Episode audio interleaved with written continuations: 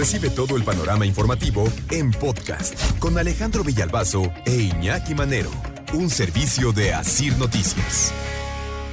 Hace ocho días decíamos, fue un atentado, hombre.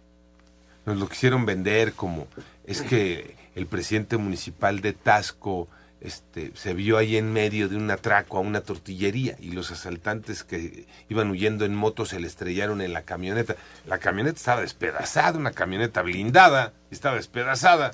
fue un, encuentro desafortunado. Sí, claro, ¿no?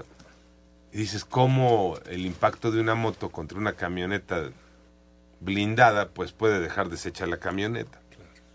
Pues ya salió el peine. Y lo cuenta el mismo Mario Figueroa, el presidente municipal de Tasco da una carta a la opinión pública. Y ahí dice, sin decirlo, que fue víctima de un atentado. Ahí les va.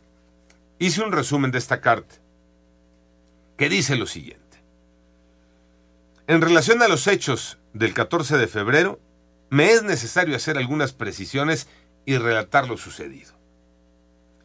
Siendo las 16 horas del 15 de febrero, su servidor, es decir, el que escribe la carta Mario Figueroa, presidente municipal de Tasco, en compañía de mi secretario particular y mi equipo de seguridad, nos dirigíamos a la comunidad de Elegido. Íbamos en una camioneta suburban. Al circular por la avenida de los Plateros o carretera nacional Tasco-Iguala, antes de llegar al punto conocido como El Gigante, escuchamos disparos de arma de fuego sin saber de dónde provenían. Pedí al chofer que se orillara. En ese momento, uno de los escoltas que venía en la parte trasera de la camioneta informó que detrás venían varias motocicletas y que en una de ellas venía un sujeto que traía levantada un arma larga. Al orillarnos, pasaron las motocicletas sin saber exactamente cuántas eran porque fue un hecho muy rápido. Pero al pasar una de, una de ellas, la persona que llevaba el arma visible disparó hacia nosotros. Así, a la camioneta del presidente municipal la rociaron de bala. Dice en su carta a la opinión pública Mario Figueroa, presidente municipal de Tasco.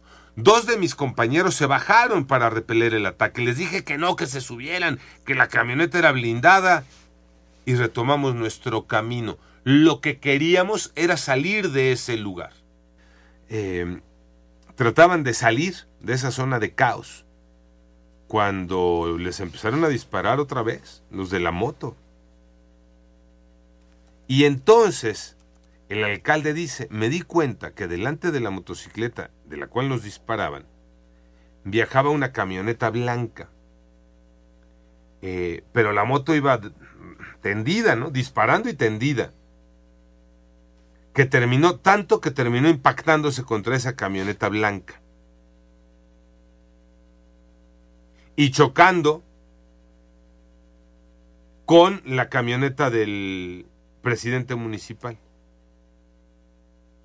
Es decir, el chofer de la camioneta del presidente municipal, una vez que la moto va y se estrella contra la camioneta blanca, ahí ya no puede detener la marcha y va y choca contra la parte de atrás de esa camioneta blanca.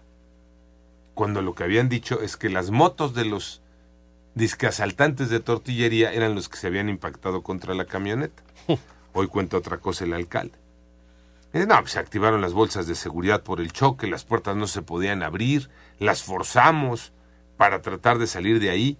Vimos que nuestros agresores habían quedado tirados en el piso. Y luego ya pidieron refuerzos.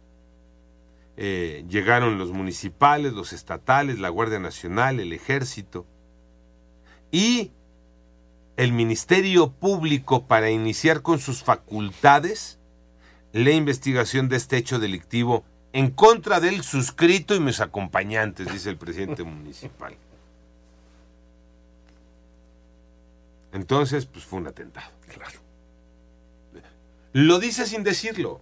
En todo el relato lo dice sin decirlo. Qué bueno que el presidente municipal vive para contarlo, que está bien que salió ileso de esto. Nada más recordar las propias palabras del alcalde cuando hablábamos de la crisis en Tasco, cuando él dijo, eso es un bachecito. Lo dijo ocho días antes del atentado en su contra. No, no es un bachecito. Desafortunadamente, ni Tasco, ni ningún otro lugar del país está en un bachecito. Estamos en un hoyo en materia de seguridad e inseguridad.